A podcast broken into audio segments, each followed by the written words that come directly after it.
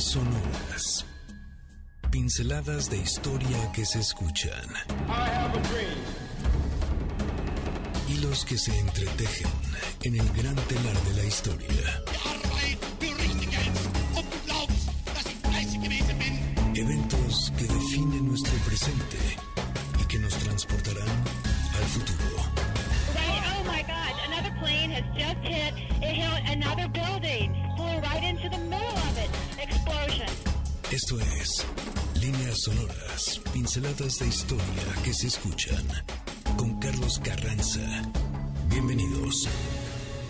Hola, ¿qué tal? Muy buenas tardes, bienvenidas y bienvenidos a un programa más de Líneas Sonoras. Para nosotros es un verdadero gusto y todo un placer poderte acompañar en esta tarde del sábado 19 de noviembre, siendo las 3 de la tarde. Y vamos a comenzar, por supuesto, con un programa en el cual, como ya lo hemos anunciado durante esta semana, el tema es pues una complicidad en la cual vamos a recordar ciertos momentos de la historia de las grabaciones, esos primeros intentos por eh, generar una memoria particular, especial, para que todos y todos los seres humanos hubieran podido recordar eh, las formas de hablar, las expresiones de, las, de la gente, pero también nosotros mismos y nosotras mismas hemos tenido la oportunidad de haber participado de esos retos de ir grabando algo, ¿no? De, por ejemplo, en un cassette o posteriormente en un disco compacto o quizá ya el día de hoy, pues también con unos, eh, unos programas computacionales que nos permiten hacer diferente tipo de grabaciones. Es decir, vamos a hacer un pequeño recorrido por ese intento por poder fundamentar la memoria auditiva del ser humano. Al principio, esa frase de las palabras se las llevo el viento era muy real, porque todas esas palabras podían quedarse perdidas en el tiempo si no es que hubiera alguien que quizá las recordara o las escribiera, y solamente así se conservaba esa memoria. Pero alguien a partir del siglo XIX encontró la manera de comenzar a tratar de generar esos recuerdos, esos instantes en los cuales las palabras comenzaron a adquirir otra dimensión. Estamos escuchando Enjoy the Silence de Depeche Mode y lo que vamos a tener este, en este programa será precisamente todo lo contrario, porque es una lucha contra el mismo silencio.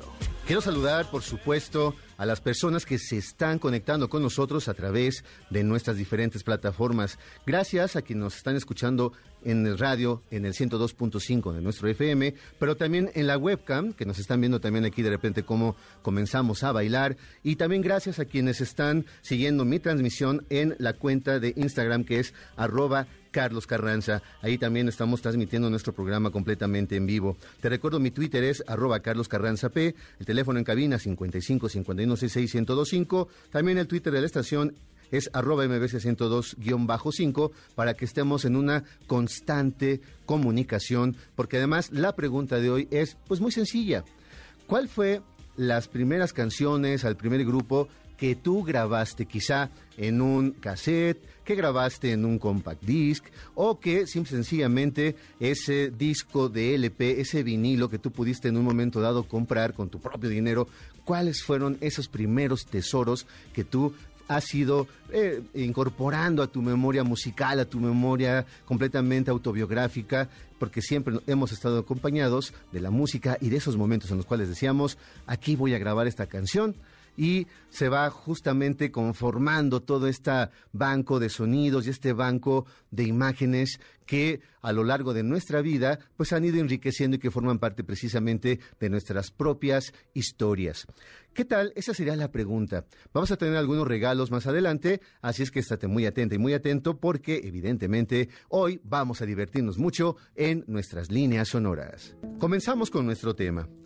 Resulta que en el siglo XIX, como ya te lo había dicho hace algunos momentos, eh, Edward Leon Scott de Martinville fue la primera persona que intentó crear un mecanismo a partir del cual se pudieran congelar, captar, atesorar los sonidos. El 25 de marzo del año 1857 dio un paso decisivo en esta búsqueda por trabajar en contra del olvido. Él inventó algo llamado el fonoautógrafo, así como lo escuchas, fonoautógrafo, cuyas raíces etimológicas, por supuesto, tienen que derivarse de fonos, que es sonido, y de una manera tal como la grafía, que implicaba justo cómo poder tal vez escribir, atrapar esos sonidos. Claro, Estamos hablando del siglo XIX en los cuales los seres humanos habían entrado a una carrera eh, por cuestiones técnicas, por descubrimientos científicos y el sonido, la imagen, pero en específico el tratar de capturar la música, las voces, no se iba a quedar tan atrás.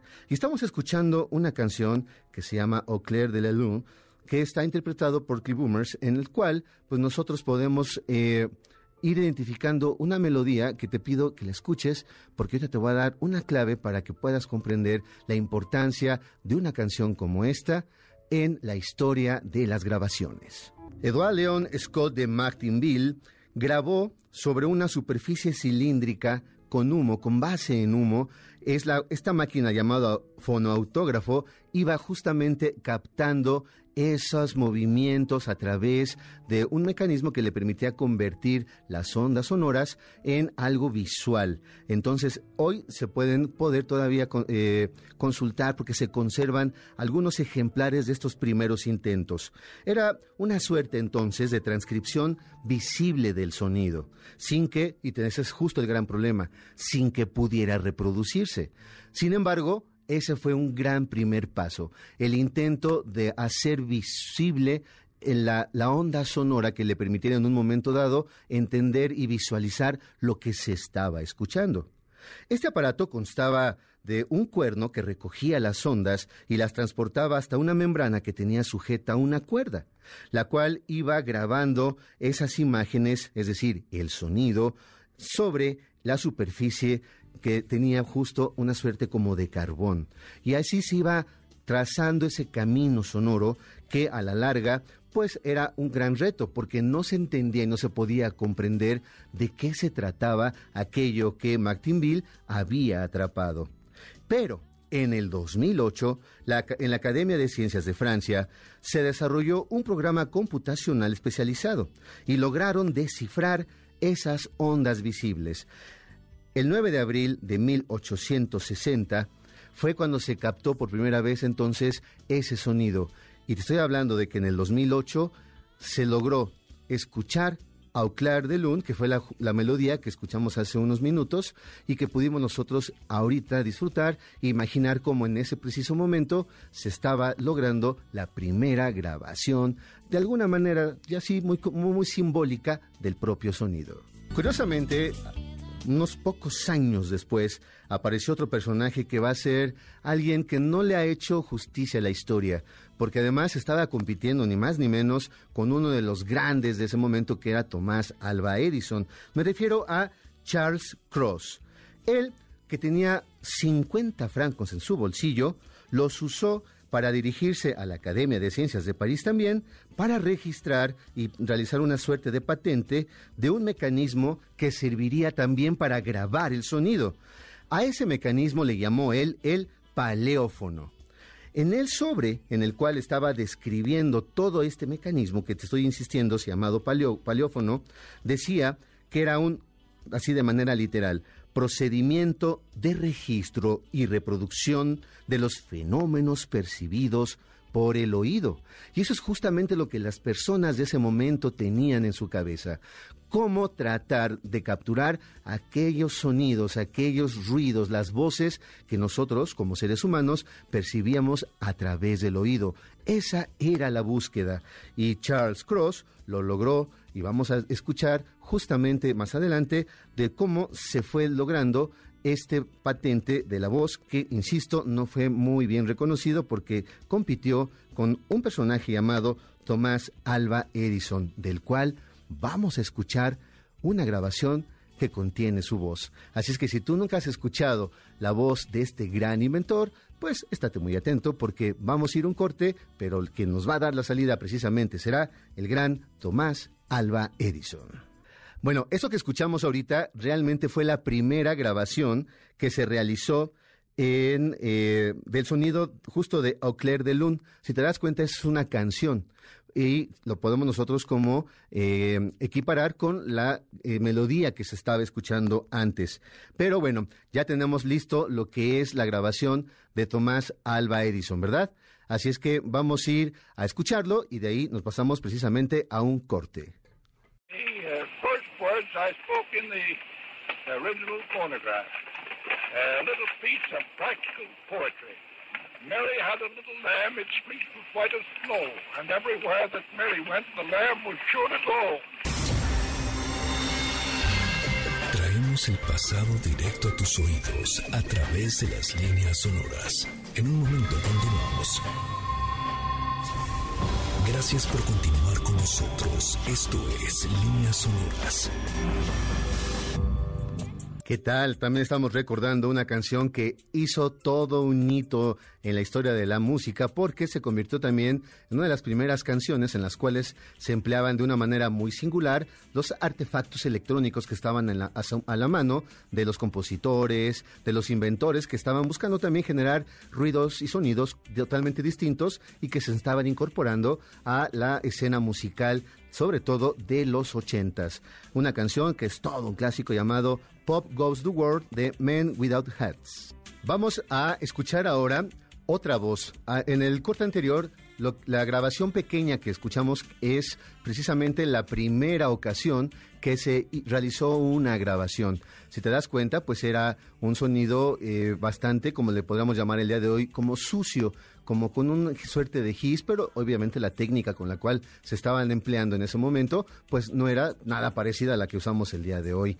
Y después pudimos escuchar un fragmentito de una grabación también del gran Tomás Alba Edison, del cual también vamos a hablar un poquito más adelante, porque tuvo una relación muy singular con ni más ni menos que Porfirio Díaz. Pero ahora Vamos también a escuchar la voz, porque es un registro y un testimonio muy interesante que nos dejó el gran Charles Chaplin, al cual nosotros identificamos siempre por sus papeles en el cine mudo, pero esta es su voz. I'm sorry. But I don't want to be an emperor. That's not my business.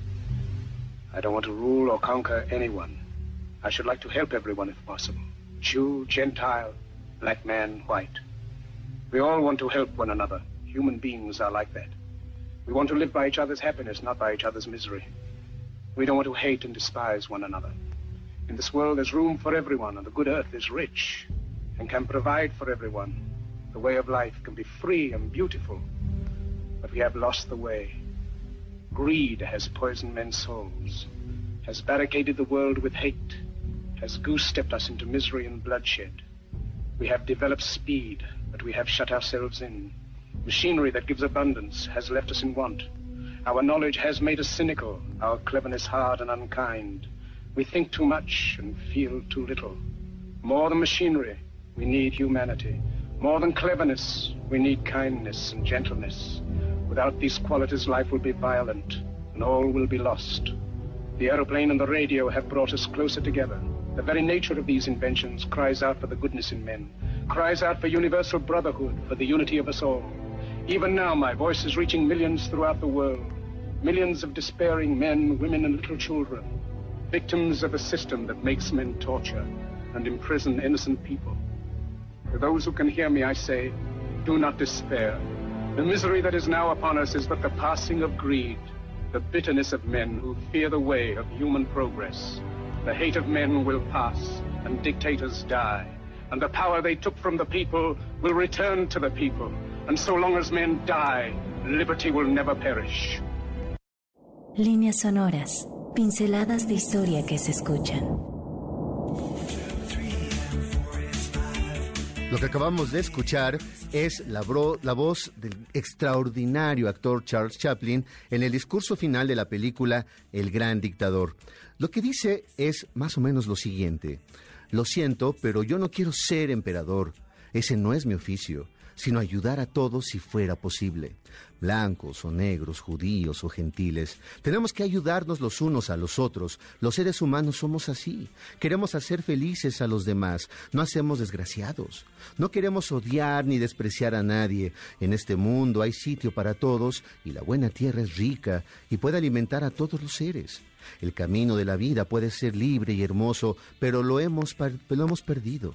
La codicia ha envenenado las armas, ha levantado barreras de odio, nos ha empujado hacia las miserias y las matanzas.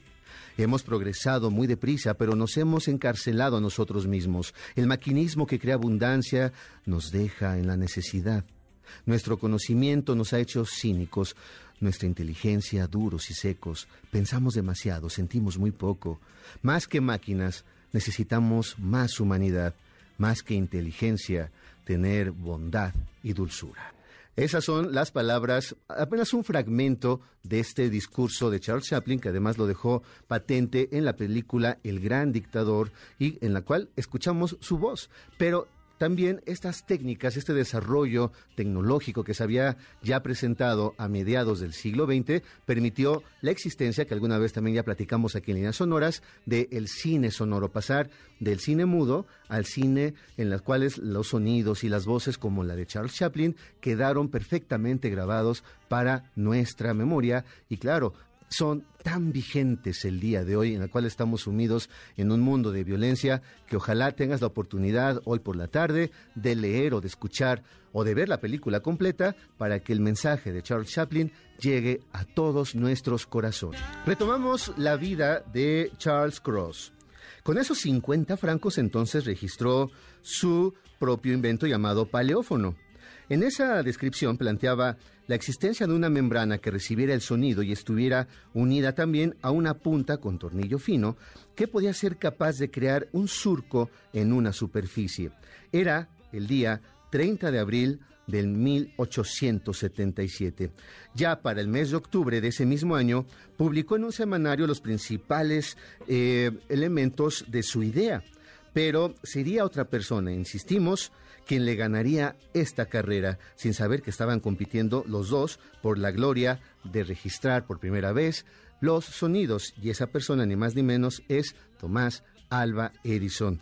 Pero, para que no olvidemos la importancia de Charles Cross, él también inventó y creó una técnica para desarrollar las primeras fotografías a color y contribuyó de una manera decisiva también para el desarrollo del telégrafo. Ya para el año 1877 entonces, la carrera estaba a punto de decidirse. Tomás Alba Edison registra el llamado fonógrafo y tal vez esta palabra para nosotros ya sea como mucho más reconocible, porque el fonógrafo ha formado parte también de esta memoria auditiva que llegó a nuestro país y que tuvo un papel fundamental a principios del siglo XX. Edison se dedicó afanosamente a inventar entonces este aparato que pudiera grabar y al mismo tiempo reproducir el sonido solamente con una técnica y un cambio muy, muy elemental. Es decir, pretendió que las ondas sonoras cambiaran a vibraciones de carácter mecánico que podían mover un estilete, en cuya punta iba surcando un cilindro. Y lo estás escuchando muy bien. Un cilindro en el cual se estuvieran desarrollando todos estos sonidos y se fueran capturando poco a poco, y, pero tenemos un gran problema. Era algo muy mecánico, se tenía, tenía que funcionar precisamente con un sistema que se generaba a partir del movimiento de nuestras propias manos. Pero eso iba cambiando ya conforme eh, la técnica se iba desarrollando y el conocimiento del mismo Alba Edison acerca de su invento se iba perfeccionando. La primera grabación que él desarrolló fue una canción llamada Mary Had a Little Lamb.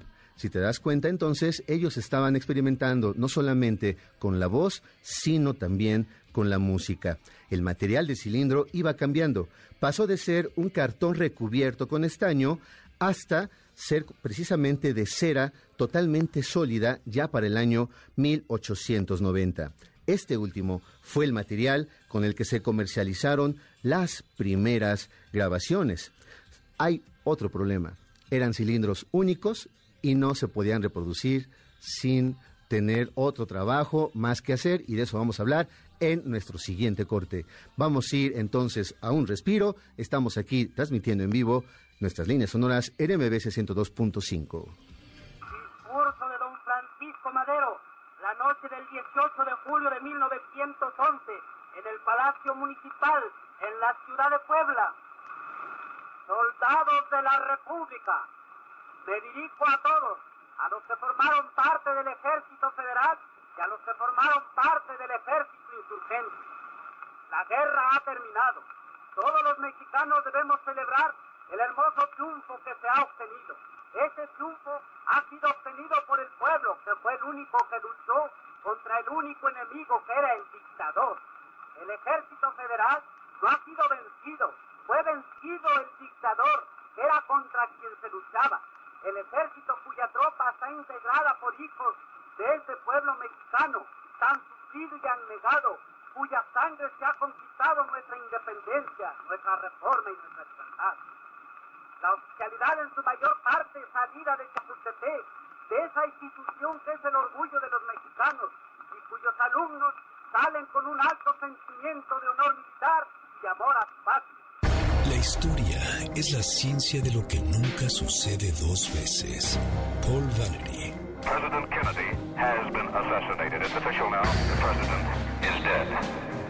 No te despegues de líneas sonoras. En un momento, regresamos. De la revolución venimos y vamos con sus principios a abrir un nuevo capítulo en la historia de nuestro país. El único deber que tenemos con la historia es reescribirla. Oscar Wilde. Ya regresamos a Líneas Sonoras. El gran grupo Nacha Pop con la canción Vístete y estamos de regreso ya en la segunda mitad de nuestras líneas sonoras que estamos transmitiendo en vivo aquí en MBC 102.5. Muchas gracias por permitirnos acompañarte durante esta tarde del sábado de un fin de semana que aparentemente es largo para algunas personas, ¿verdad? Así es que ojalá estés disfrutando de esta tarde, del clima, de una buena comida, de una buena plática, en fin, ojalá nuestro programa sea una buena compañía para esta tarde para ti. Y como te lo había dicho al inicio, tenemos regalos.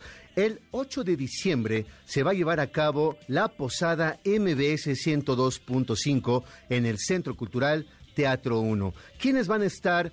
de principales invitados a esta gran posada, por supuesto ustedes, pero tenemos también la presencia del grupo Río Roma, Mentiras el concierto, Juan Solo y Miriam Montemayor. La manera en cual te puedes ganar un pase doble para que vayas a disfrutar de esta extraordinaria posada y además vamos a andar por ahí nosotros, ¿no? Además vamos a estar ahí disfrutando con todas y con todos ustedes de nuestra gran celebración prenavideña. Es muy sencilla mándame un mensaje. Vamos a dar cinco pases por Twitter y cinco pases por Instagram. Me mandas un mensaje solicitando los, eh, los pases para, para que vayas a acompañarnos a la posada de MBC 102.5. Cinco por Twitter, cinco por Instagram y por supuesto yo mismo te responderé los mensajes para confirmarte que nos vas a acompañar el 8 de diciembre a las 9 de la noche en el Centro Cultural Teatro 1. Y vamos a ir ahorita a a escuchar otra voz. Vamos a, lo que vimos nosotros en el corte anterior fue una voz muy especial, la de Francisco y Madero. Esa fue la voz con la cual nosotros fuimos despidiendo el corte pasado. Y ahora escuchemos la voz de este gran personaje también llamado Salvador Novo. Breve romance de ausencia, único amor, ya tan mío que va sazonando el tiempo.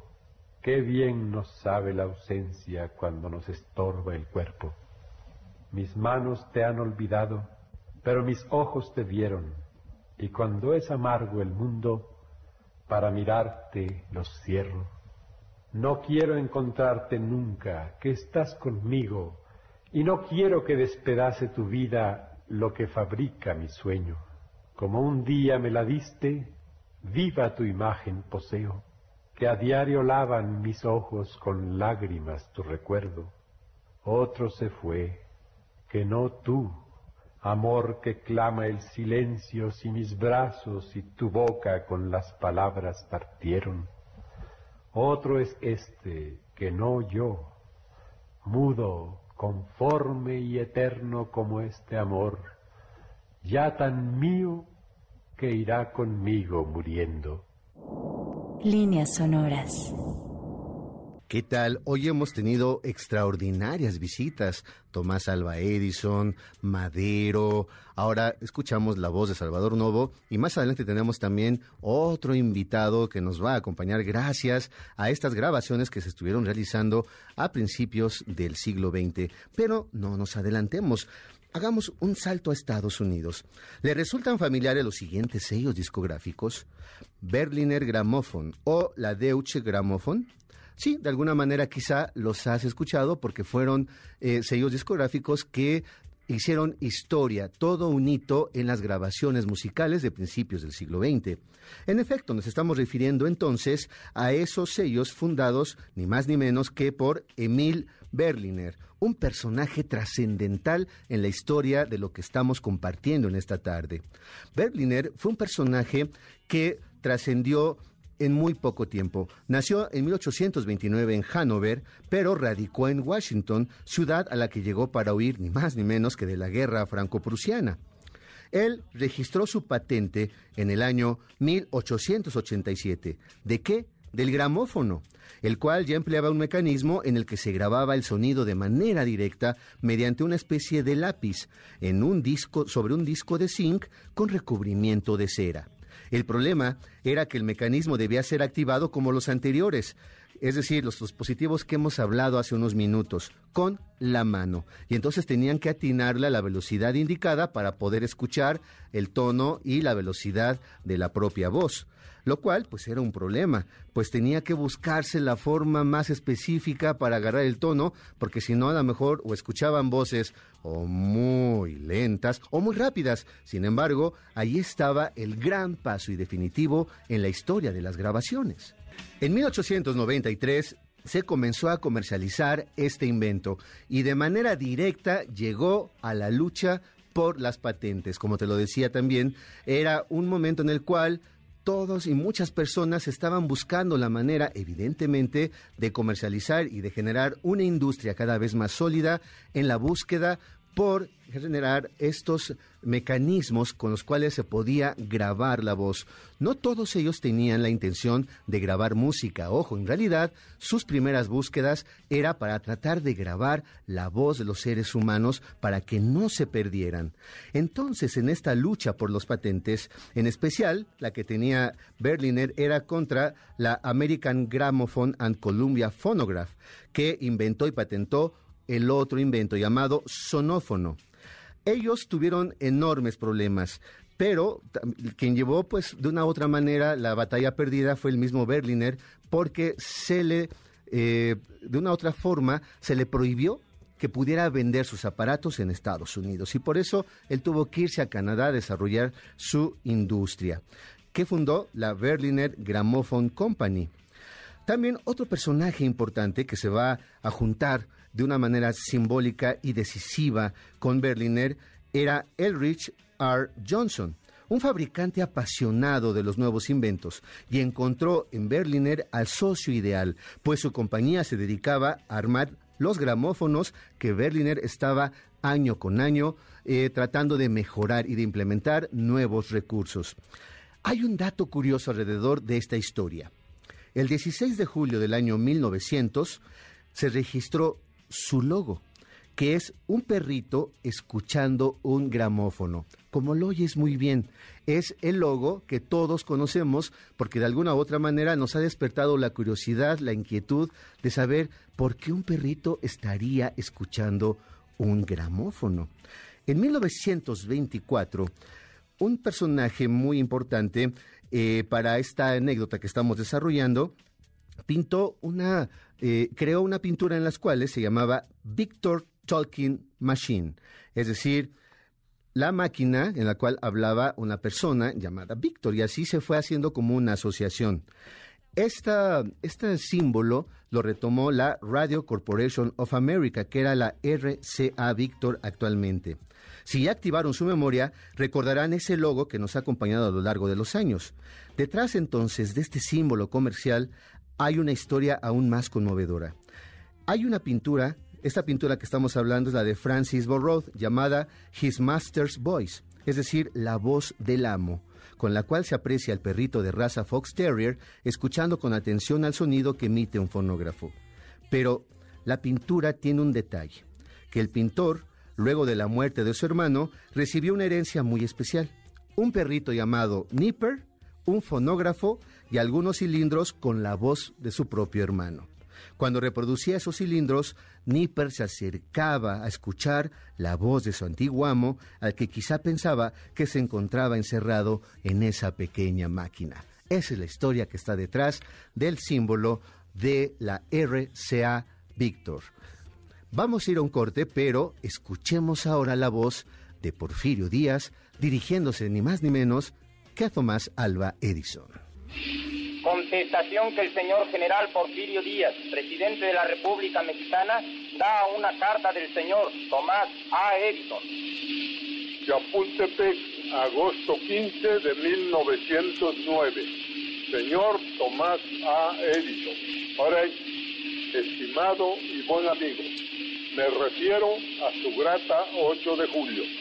Yo también, como usted, recuerdo con placer el tiempo aquel en que tuve la satisfacción de conocerle y conocer sus atrevidos experimentos, haciéndome partícipe de su fe inquebrantable en el grandioso porvenir de las ciencias físicas.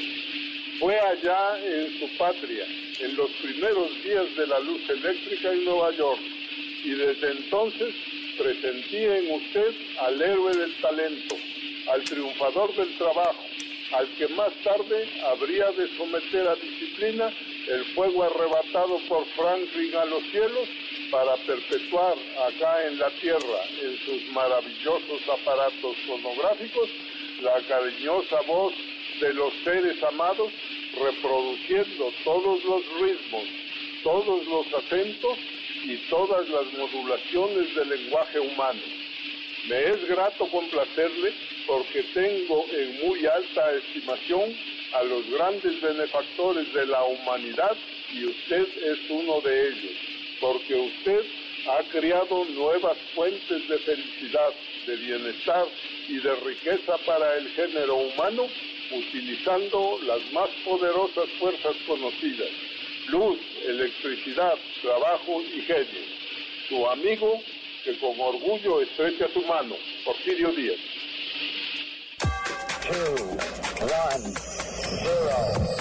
La historia no es el relato sencillo de un suceso, son las líneas que se unen a través del tiempo. Nosotros volvemos después del corte. Líneas sonoras. Para tus cines, la historia es un incesante volver a empezar. Of Princess Diana, French authorities say the driver of her car, her car, was legally drunk at the time of the high-speed fatal crash. Ya estamos de regreso en Líneas Sonoras. ¿Qué tal? Estamos ya de regreso aquí en nuestras líneas sonoras. Ya estamos a punto de terminar con nuestro programa, pero te recuerdo que estamos regalando pases dobles para que nos acompañes el próximo 8 de diciembre en nuestra posada MBS 102.5. Los principales y las principales invitadas, por supuesto, son ustedes. Así es que estamos dando cinco pases dobles a través de mi Twitter, arroba Carlos Carranza P. Me mandas un mensaje, lo solicitas y yo mismo te puedo responder para confirmarte tu presencia. También otros cinco pases los estoy dando a través de mi cuenta de Instagram, arroba Carlos Carranza P, con el mismo mecanismo. Y nada más platícame cuál es la grabación primera que hiciste en un cassette o que hiciste en un compact disc o cuál es ese LP que más has conservado porque te ha gustado muchísimo. Así es que bueno, ahí está el mecanismo, cinco pases por Twitter, cinco pases por mis cuentas de Instagram, así es que ojalá nos puedas acompañar para que cantemos juntos las canciones de Río Roma, Mentiras el concierto de Juan Solo y de Miriam Montemayor. Ahí estaremos todas y todos los locutores de MBC 1025 para ponernos ya en un tono muy navideño. ¿Qué tal que escuchábamos la voz de Porfirio Díaz hablándole a uno de sus amigos? Hay nada más Tomás Alba Edison. Cuentan que Edison también le hizo un regalo muy peculiar precisamente un fonógrafo y con varios carretes que contenían la música que le podía gustar a Porfirio Díaz. Así es que bueno, el gran privilegio de ser el presidente de México en ese momento era recibir uno de los grandes y mejores inventos que se estaban comercializando en ese momento a principios del siglo XX. La primera grabación que se realizó musicalmente hablando fue un fragmento de la danza húngara de Johannes Brahms. Pero también hay un testimonio que quedó para la historia que vamos a compartir en un momento. ¿Recuerdas que hay una, eh, un grupo de personajes llamados los castrati? que eran y habían sido justo personajes muy importantes en diferentes cortes europeas, porque eran hombres que, pues, evidentemente carecían ¿no? de, sus, de sus testículos, porque eso podía favorecer el desarrollo de un tipo de tesitura de voz. Eso, claro, que no era muy bien visto ya en ciertos momentos en la historia de los seres humanos, porque era un acto que no estaba tan bien visto y no estaba nada regulado. Sin embargo, se cree que la presencia de gente como Farinelli, Belluti, Senesino, que eran los nombres de los últimos grandes castrati, se vino a complementar con la presencia de Alessandro Moreschi, nacido el 11 de noviembre de 1858 y también se le conocía como el Angelo di Roma. Él, cuando tenía 44 años, lo invitaron a realizar una grabación y lo que estás a punto de escuchar es precisamente no solamente la grabación de un castrati, sino la grabación del último castrati en la historia de los seres humanos. Líneas sonoras, pinceladas de historia que se escuchan. ¿Qué tal este testimonio grabado entre los años 1902 y 1904? Acabas de escuchar Historia Pura. Hoy hacemos nosotros un ajuste en nuestros contenidos porque, claro, es una, un guiño hacia el pasado, pero sobre todo también a nuestro propio nombre del programa, líneas sonoras, porque hemos tenido las voces de, de, personajes extraordinarios, además de esa primera ocasión en que se logró grabar un sonido. Ha sido entonces un programa lleno de esos ecos del pasado, pero que se activan en nuestra memoria y que por supuesto forman ya parte de nuestro conocimiento cotidiano. Podemos dar el brinco en algunas décadas. El primer LP, es decir, ya el long play que se grabó, fue en el año 1948 y se dio a conocer justo con el nombre que los conocemos también el día de hoy, como el vinilo. Fue gracias a Peter Goldmark, quien desde 1936 había trabajado como ingeniero en la CBC, es decir, la Columbia Broadcasting System.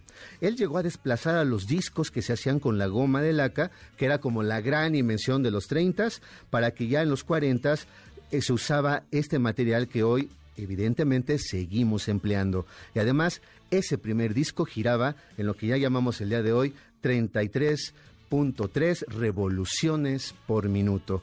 Algo ya es un, es un número pues muy conocido por nosotros, porque muchos de los que tenemos todavía algunos aparatos que podemos nosotros eh, emplear para disfrutar de nuestros propios vinilos, tienen justamente esa calibración del tiempo. ¿Cuál fue el primer eh, la primera pieza musical que se grabó en un LP fue el concierto en mi menor Opus 64 de Mendelssohn, gracias a la Orquesta Filarmónica de Nueva York, dirigida por Bruno Walter, y con el violín solista del extraordinario Nathan Milstein y se cree que son de las únicas grabaciones que se pueden conservar de este famoso violinista en esa época. Ya después vendrían otro tipo de propuestas como serían los singles, el EP o LP, es decir, todos aquellos eh, discos que se podían conseguir sin ningún problema en los años 60, 70 hasta que llegamos a los 80 con la irrupción de una tecnología que para todas y todos nosotros es muy conocida. ¿Cómo qué? Claro, estamos hablando de los cassettes que a partir de 1963 comenzaron a inventarse y que muchas y muchos de nosotros quizá todavía conservamos. Y más adelante en otro programa vamos, por supuesto, a retomar la historia del cassette y de los compact disc. Amigas y amigos, con esta anécdota acerca de los castrati, estamos cerrando nuestro programa de líneas sonoras. Hacemos un anuncio muy, muy simple y muy sencillo. Como lo han escuchado, pues mañana comienza el Mundial. Entonces, los horarios de líneas sonoras van a estar cedidos justo para que nuestras amigas y nuestros amigos de Claro Sport nos estén compartiendo todas las incidencias del Mundial. Así es que estén atentos a la manera en cómo vamos a estar eh, comunicándonos con todas y con todos ustedes, pero por lo pronto podemos decir que líneas sonoras se va a catar. Así es que al menos cataremos un poco de, pues, una buena agüita de limón, ya al menos para disfrutar los partidos, pero esténse muy atentos porque vamos a estar de una u otra manera muy cercanos a ustedes. Los voy a dejar en compañía, por supuesto, del gran Sergio Almazán, que nos va a hablar de personajes de la revolución, gracias a Checo, gracias a Víctor, gracias a Beto, que hicieron posible compartir con ustedes el contenido de estas líneas sonoras. Gracias por tu generosidad y nos encontramos muy pronto. Por hoy, nuestro viaje ha terminado. That's one small